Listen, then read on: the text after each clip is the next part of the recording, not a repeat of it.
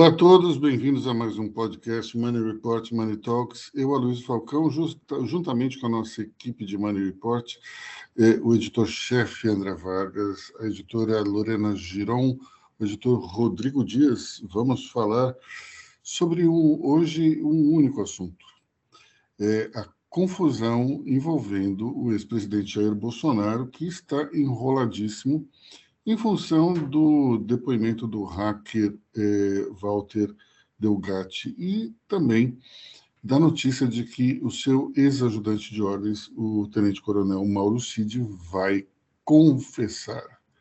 É, vai confessar basicamente que fez tudo é, sob ordens do seu ex-chefe. Isso é má notícia para o ex-presidente, porque é o tipo da coisa que você é, não sabe co como começa e não sabe como termina. Vamos lembrar que o Mauro Cid foi preso por ter falsificado um atestado de vacina durante a pandemia. E puxa daqui, puxa dali, e finalmente nós temos ele, é, depois de três meses no Chilindró, é, se prontificando a confessar e, basicamente, um pedaço, segundo seu advogado de defesa, César Bittencourt, é, ele pretende dizer que o ex-presidente sabia que estava incorrendo em ações irregulares. Isso é extremamente grave, assim como é grave é, o depoimento do hacker que mostra claramente uma, uma conspiração feita dentro do governo para é, acabar com a credibilidade das, das urnas eletrônicas. O que eu acho interessante é que o hacker vendeu um peixe e não entregou. Ele disse que as urnas eram é, facilmente invadíveis e ele não conseguiu invadir simplesmente porque ele não tinha um código-fonte. Então, aí a gente vai retornar um pouco ao tempo. É, o TSE é, colocou à disposição das Forças Armadas um código-fonte até o final de julho, que não seria utilizado nas eleições. Mas esse código-fonte foi utilizado, foi colocado à disposição justamente para poder, para que se fizessem os testes de praxe. Bem, Curiosamente, depois de agosto, quando o hacker entra no, entra no circuito, aquela, aquele código-fonte não faria mais, não teria mais aplicação. E daí começa a correr dentro da internet um boato de que o exército não tinha recebido o código-fonte, que não é verdade. Agora, Será que o código-fonte foi pedido pelo Exército novamente? E se foi, será que foi pedido justamente para que ele fosse entregue ao hacker? Essa é uma questão complicadíssima, porque se de fato o Exército pediu esse código-fonte, a gente sabe qual, era, qual seria o destino dele, né? Diga lá, Vargas. É, é, você está vendo tudo com muito pessimismo. Eu, tô, eu vou dar uma de criminalista. O que, que um criminalista faz? O criminalista faz pelo seu réu. É, o criminalista é um cara que, bom, por suposto, só atende bandido, só atende gente enrolada. É, e ele faz nada mais nada menos do que uma redução de danos. É, vamos parar para pensar. Talvez o Rolex de Bolsonaro, o Rolex seja a, a Fiat Elba de Bolsonaro. Vamos pensar o seguinte: o que é pior? É, o que é pior? Você tentar dar um golpe de Estado ou você se apossar de um bem público? O que é menos pior? O bem público é menos pior. É isso, é por aí que a coisa está indo, certo? Porque até e, e tem mais assim, o que que o Mauro Cid está sinalizando? Em primeiro lugar, ele ele está confi, con, uh, confessando algo que ele já sugeriu. Há poucas, há duas ou três semanas, ele falou: militares só cumprem ordens. Ou seja, alguém, ele já deixou claro que alguém mandou. Qual é o cargo dele? Qual era a função dele no governo? Ajudante de ordens não é da presidência, é do presidente. Todo presidente tem um ajudante de ordens. Todo governador também tem um ajudante de ordens, esse sim da PM. No, nos estados, geralmente é um tenente ou um capitão. No caso do, do presidente da República, ele é um tenente-coronel. É, esse, esse ajudante de ordens, ele muda, ele muda de, é, por tradição, um mandato é do exército, outro mandato é de outra força e tal. O Lula tinha um sujeito, o Lula, não sei se o Lula 2, mas o, o Lula 2 tinha um oficial da aeronáutica certo? De origem nipônica. Os outros eu não sei. A Dilma tinha mulheres, mas eu não sei de que força, nem o Interessante, o, o, o, Lula tem uma fixação por oficiais da aeronáutica de origem nipônica, então, né? Sim, e ele inclusive chamava o oficial da aeronáutica uh, da mesma maneira que ele chamava o comandante da aeronáutica, o Junichi Saito. Falava pelo mesmo apelido, chama lá o japonês. Mas vamos, vamos lá. Uh, uh, o, o, está fazendo controle de danos para si e até mesmo para o seu chefe, porque ele já tinha dito isso. E ele volta e meia, uh, volta e meia, ele pode revelar o crime menor para ele escapar e eventualmente para Bolsonaro escapar. Fazendo isso, ele indiretamente está fazendo ou ele está deixando de fazer outra coisa. Ele está deixando de apontar para cima e para o lado. Ele está deixando de apontar para os oficiais generais que participaram de reuniões fora da agenda com Bolsonaro logo depois, logo depois das eleições, onde tudo indica que o Bolsonaro queria melar o resultado das eleições e, por outro lado, sabemos que esses generais não entraram na quartelada. Mas olha o controle de danos aí. Em algum momento, um desses oficiais generais vai, esses oficiais generais vão ser chamados, certo? É, o ministro aí, da Defesa, com certeza, porque ele e aí o, com o hacker. Exatamente. Aí o que, que vai acontecer? É, ou o primeiro conta tudo, ou alguém vai mentir certo? Ou o primeiro que chega conta, porque não dá para você fazer aquela cariação cega, né? Cada um numa sala. É uma CPI.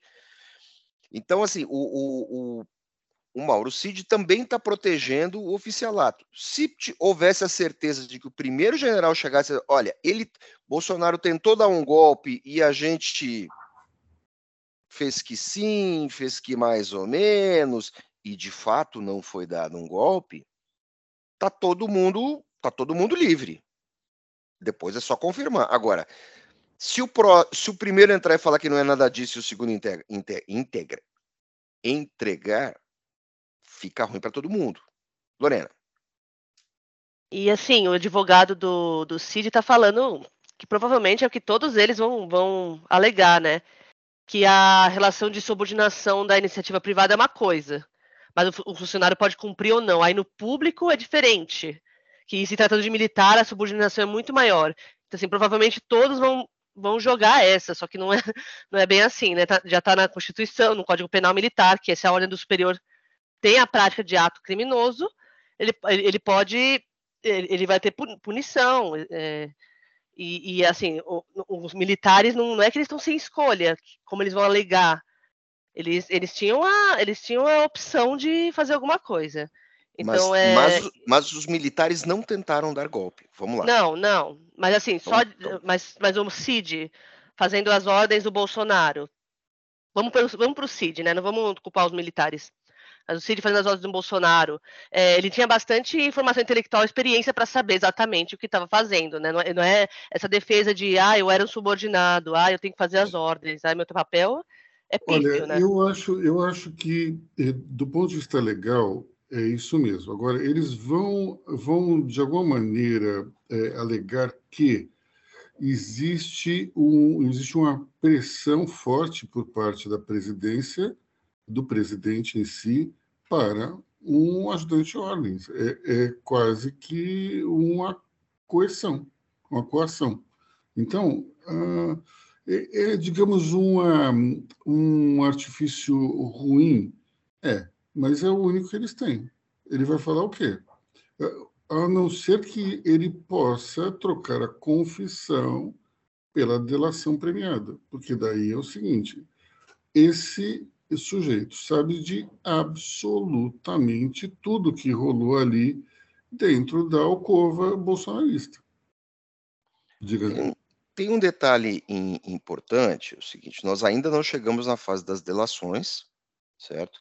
É, e é, por causa dos celulares e por causa do descuidado dessa horda bolsonarista aí, dessa turma toda, não havia o menor cuidado com a segurança. Eles eram tão confiantes que eles resolviam tudo por Telegram e por WhatsApp. Então, a, de posse dos celulares, você descobre tudo. E aí você não está falando só do Rolex. Você está falando da fraude das urnas, você está falando de tudo. Tem muita coisa que não apareceu ainda. Por isso, é, é, muito, é plausível que o CID entregue o crime menos grave.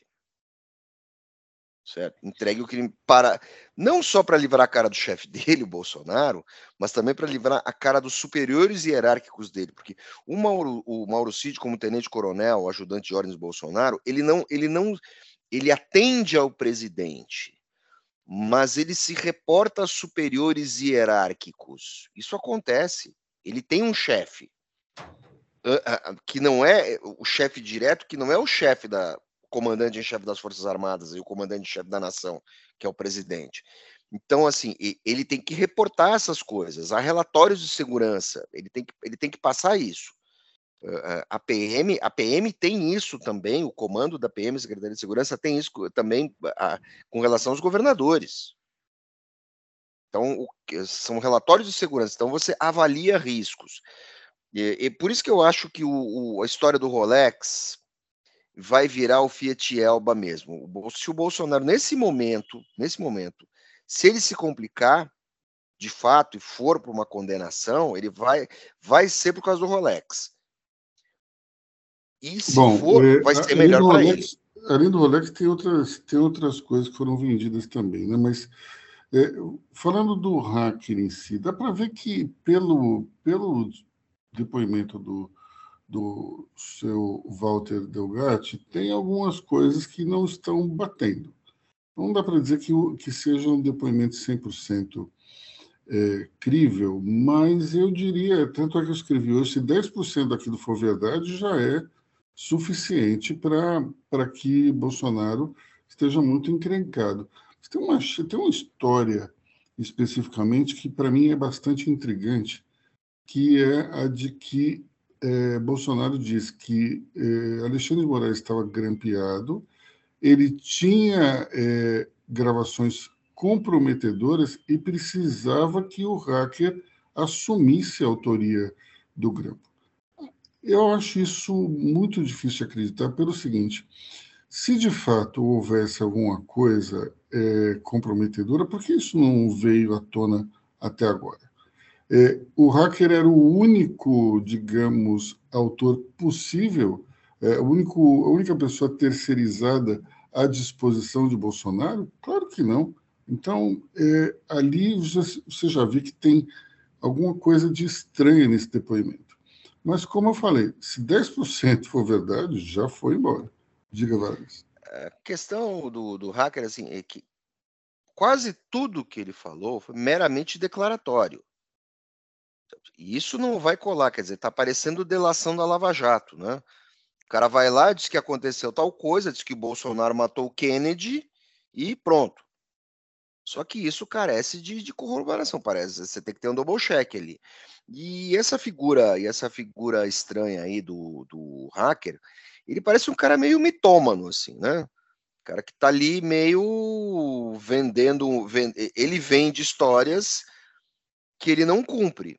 Certo? Tanto que e, e, aí só aumenta a paranoia, porque uh, os bolsonaristas voltaram a insistir que ele é um cara de esquerda, porque foi o cara da Vaza Jato. Meu amigo, se ele é um cara de esquerda ou liga de esquerda não, seja lá o que for, mas que trabalhou para a esquerda, ele é o agente infiltrado da maior trapalhada política da história. Porque se ele é isso que a, que a direita diz, como é que, a, como é que a raiz da direita botou ele dentro de casa? Então, assim, é, é, é, tudo é tudo colado com fita crepe. É tudo mal enjambrado. É tudo, sabe?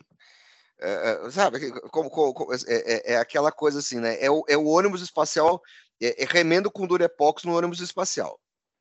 Agora, se ele é de esquerda, como é que a Zambelli o contratou, né? Isso tá É isso, né? é exatamente o que eu ia falar. Como que ele conseguiu chegar no coração do bolsonarismo, é, é, mesmo tendo sido responsável por anular a condenação do Lula, que é o que estão falando? Como que ele, como que o Bolsonaro confiou informações sensíveis ao hacker que mostrou a farsa da Lava Jato? Assim, gente, é, essa estratégia também de falar que o cara é o infiltrado da esquerda, pelo amor de Deus, e, né? E, o, e, o, e, o, e o bate-boca, o bate-boca dele com o Moro, certo? Aquela troca de farpas entre os dois. Esse é um momento interessantíssimo. É um momento né? interessante, é incrível. eu, eu vou levantar assim. Vocês lembram do um episódio assim, rolê, ale, rolê aleatório?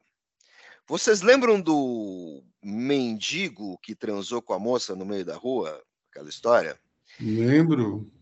Ele né? falava, ele é aquele, né, ele falava mais ou menos que nem um mendigo, assim, parecia que ele invocava uma voz interior, assim, falava, não, porque o senhor, não sei o quê. O, o humor não precisa disso para se enrolar, que ele já está enrolado. Mas tem um pé no mitômano ali. Tem um, gente, Olha, é, é, só uma tem, suposição, tem, desculpa. Dá para você, a gente não pode, não pode cravar que é 100% mentira, mas é, mas está muito evidente que sim. Só que eu me diverti com o fato de, de alguém sentado ali naquela mesa é, conseguir é, encarar um senador da República. Foi a primeira vez, eu acho que em muito tempo, que a gente não via alguém ali cutucando, né? Não se deve jogar pôquer contra esse cara. Olha, você sabe que me lembrou o Paulo Guedes numa CPI falando ali, é, mas esse daí eu já sei, esse daí tem dinheiro na cueca, não tem? Lembra? Foi, foi, um, foi uma provocação interessante, mas o que me chamou a atenção, e isso talvez feche o círculo aqui, o mitômano acredita na mentira. O mitômano ele não está é, externando uma inverdade sem acreditar fortemente nela. Isso dá para um mitômano, de maneira geral, uma, uma autoconfiança muito grande, a ponto do sujeito chegar e, e enfrentar um senador da República, como o Sérgio Moro. Para mim, o, circo, o circuito todo se fecha. Mas, assim, por isso que eu falo, não se deve jogar pôquer contra esse rapaz.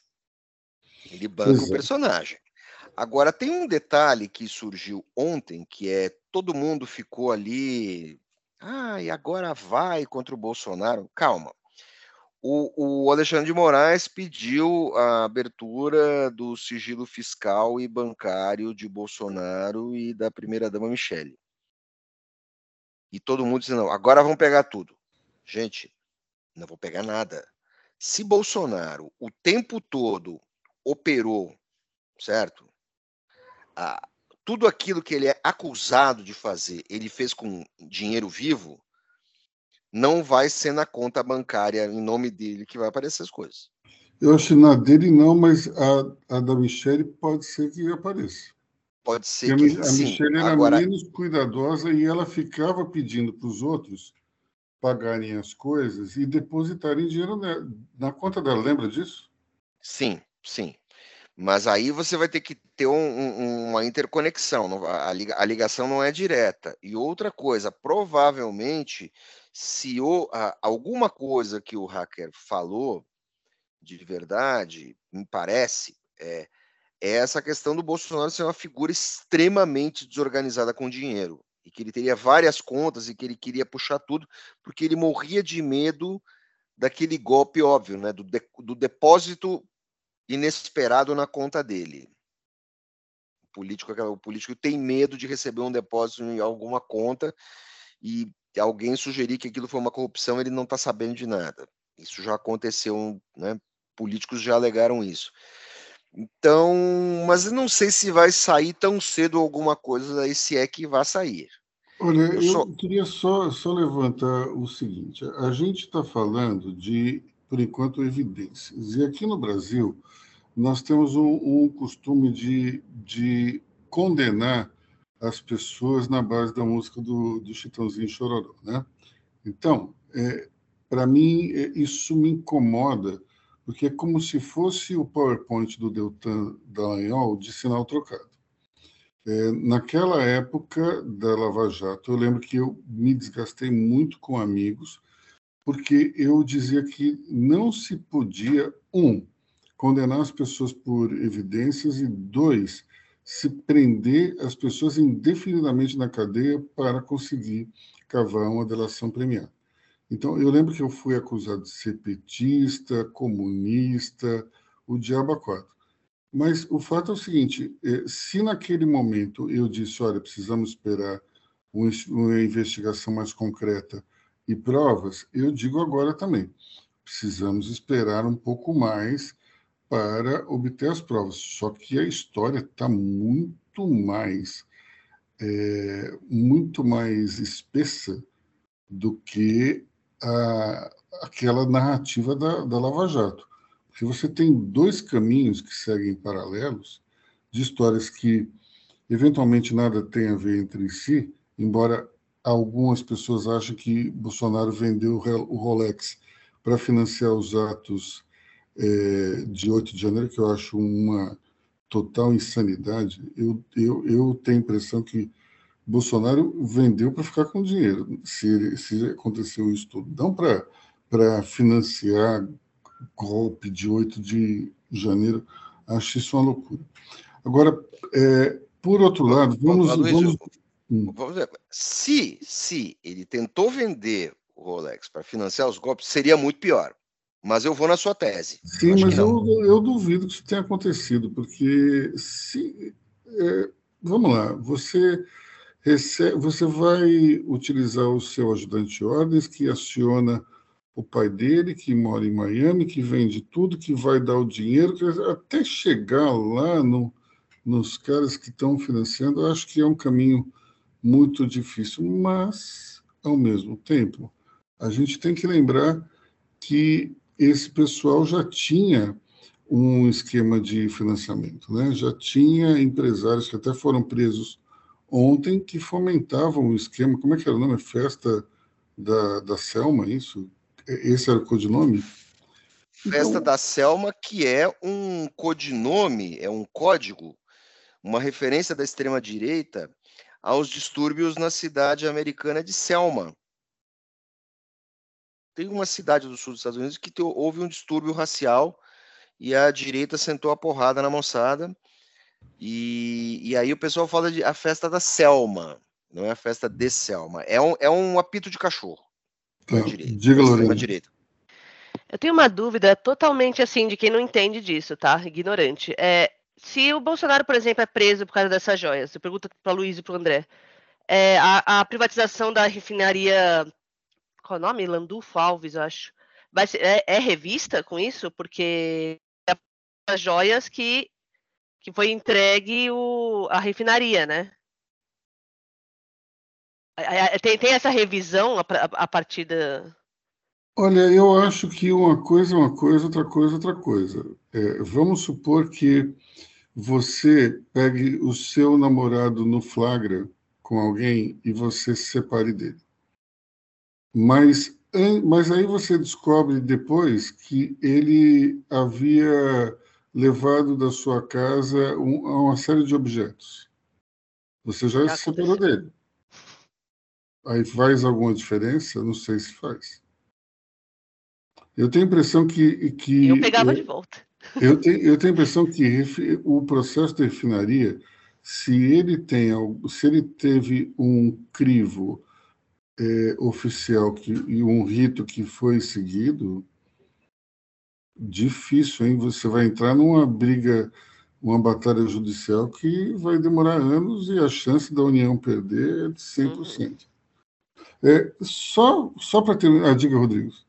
É, só fazer um adendo, né, que nesse, nesse universo é, proporcionado pelo hacker de Araraquara, de Araraquara, né, é, uhum. ele, Carla Zambelli está quieta, muito quieta, e a CPMI, é, ela está forçando uma situação para que seja, seja, seja quebrado o sigilo, o sigilo bancário da, dos, de um prestador de serviço da Carla Zambelli é, e, e, e, de um, e de um assessor dela para fazer a ligação dos pagamentos atípicos é, efetuados para o hacker.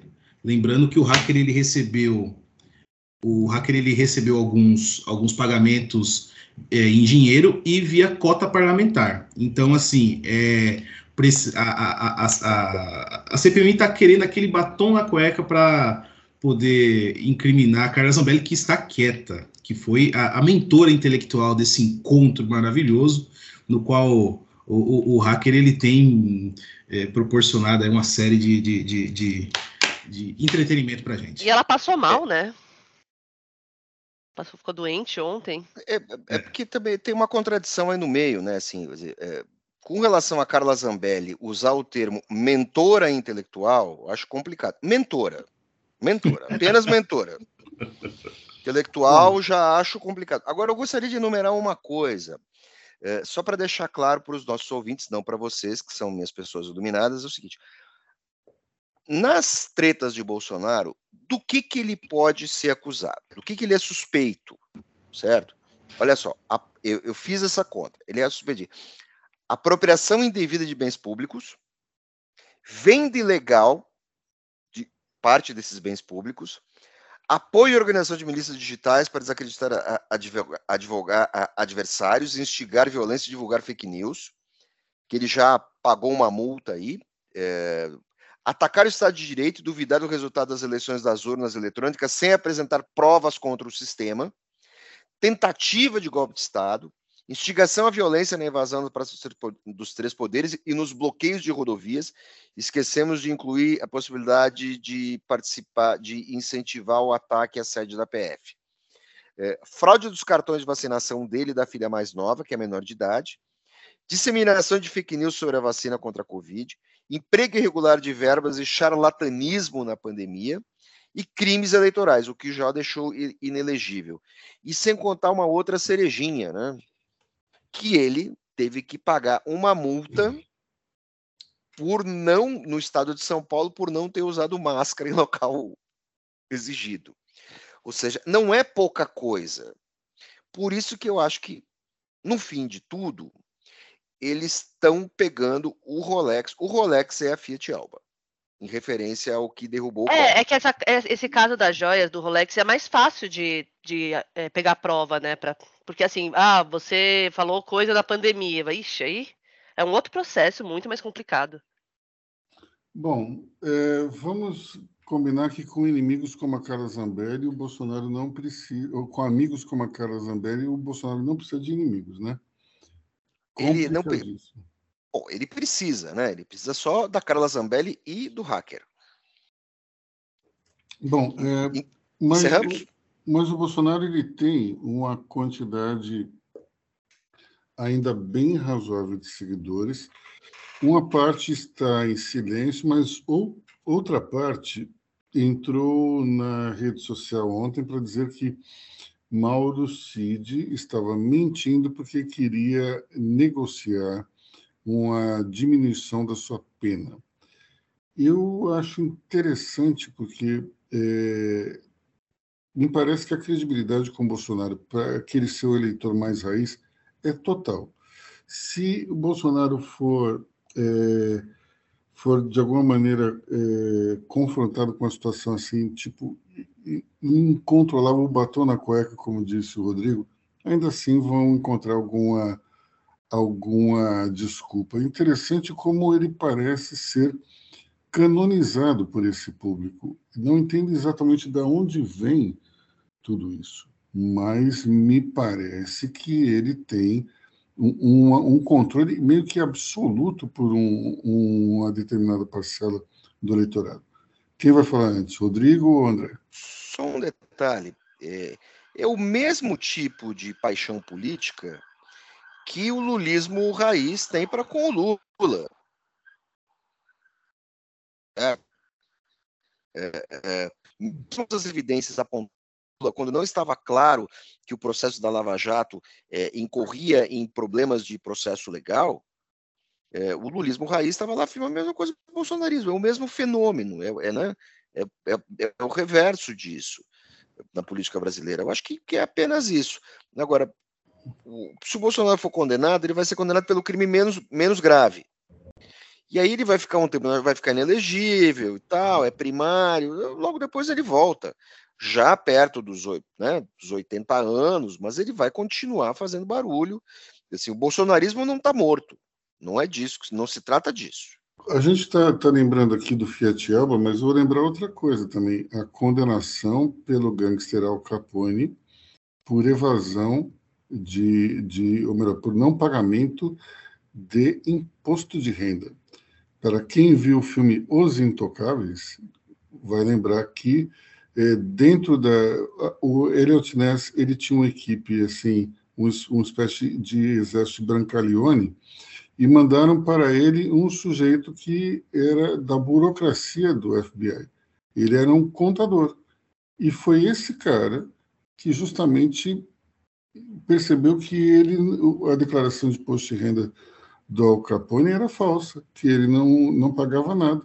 E daí ele falou: opa, aqui está o caminho. É o caminho mais fácil, porém o condenou por algo que não tinha nada a ver com, com seus crimes originais, né? Aqui eu acho que a gente tem uma situação semelhante, se é que houve alguma irregularidade. Se busca um, um, uma, uma trajetória ali mais fácil de provar, justamente é, porque as outras não têm tanta, tantos rastros, né? É, tem a impressão que é, vai ser muito complicado para o Mauro Cid sair disso tudo. Ele seguramente será expulso do Exército em função de tudo que aconteceu. E é algo bastante triste para alguém que é de uma família de militares, que se ele foi criado para ser um militar também, foi fiel ao seu chefe e acabou se enrolando justamente por conta dessa fidelidade. É, e fico pensando o que, que o Mauro Cid vai poder fazer da vida depois de todo esse enrolo. Vamos supor que ele seja, ele não seja preso por fazer alguma delação premiada, mas aí o que, que ele pode fazer depois de, de largar a, a farda? É, é um exemplo para interessante para a juventude, assim, para mostrar que de fato esse é, se você tem, se você testemunha alguma coisa errada, você tem que se pronunciar, como a própria Lorena falou, está dentro do manual do Exército. Você não pode ser, você não pode ser cúmplice de algo esquisito que o seu chefe estiver fazendo. Diga, Vargas. Uh, existe, caso de uma eventual condenação, caso de expulsão dele do Exército, existe um fator fundamental digamos assim, para determinar o caminho das próximas gerações. É a manutenção da pensão. Só isso. O sujeito não pode se enfiar em tudo que se enfiou, ser expulso do exército e ainda continuar com a pensão, que é o que geralmente acontece com militares que são expulsos. O cara não, cara não sobe de, né? Ele não, não é aposentado com uma pensão um grau acima, mas ele continua recebendo a pensão, como já aconteceu com muitos. Aliás, o Bolsonaro foi assim, não foi? Exatamente. Tanto é, que, tanto é que várias vezes eu entrei em discussão com, com os amigos que diziam que o Bolsonaro era tenente e foi aposentado como capitão. Eu dizia, não, ele era capitão, sim. E eu usava como, como argumento infalível o artigo que ele escreveu para a revista Veja, no qual ele dizia, ele reclamava do salário. E lá na, embaixo, no crédito, estava escrito que ele era capitão do Exército. É, e isso Como? jamais foi desmentido pelo Exército. Ele é capitão, ele tinha. De... Naquela foto que ele está com a boina, ele está com. Ele, a, a, foto para o artigo da Veja, aquela última página, aquela página com fundo azul, uh, ele está com a boina e ele está com a divisa de capitão.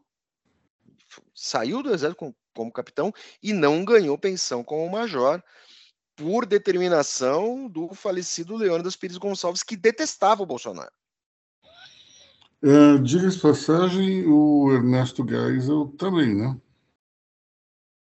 Inclusive, o Bolsonaro tinha um apelido de, é, dentro dessa, dessa velha guarda, que eu não vou repetir aqui, mas que tem muito a ver com esse episódio do Rolex.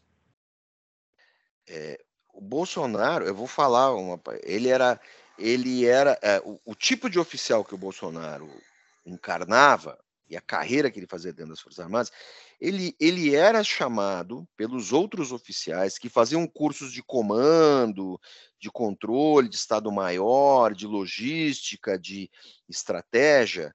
Uh, oficiais como o Bolsonaro, que eram oficiais operacionais, uh, na academia são chamados de, uh, depois da academia, são chamados de bunda suja. Bunda suja por quê? Porque são oficiais que ficam treinando tropa, ficam fazendo operações na selva, no mato, e aí você fica com o uniforme sujo, né, de tanto treinar. Então, o, os oficiais de comando têm mania de chamar, chamar o oficial que direciona a sua carreira para ficar só na tropa, chamam de oficiais bunda suja, porque ele treina, vai para a selva, vai para o mato, desmonta canhão e tal, e ele não faz os cursos que vão abrir caminho, os caminhos uh, ah, para ele ao generalato. Então, era, eu acho que era esse apelido que você estava sugerindo. Não então, era, mas tudo bem, fica, fica assim. Fica a dúvida. Bom, nós, nós vamos ficar por aqui nesse, nesse podcast de sábado. É, amanhã a gente volta com mais assuntos para vocês. Bom fim de semana para todos seremos menos monotemáticos no domingo. Até mais. Um ótimo fim de semana a todos e até a próxima. Obrigada, ouvintes. Até amanhã.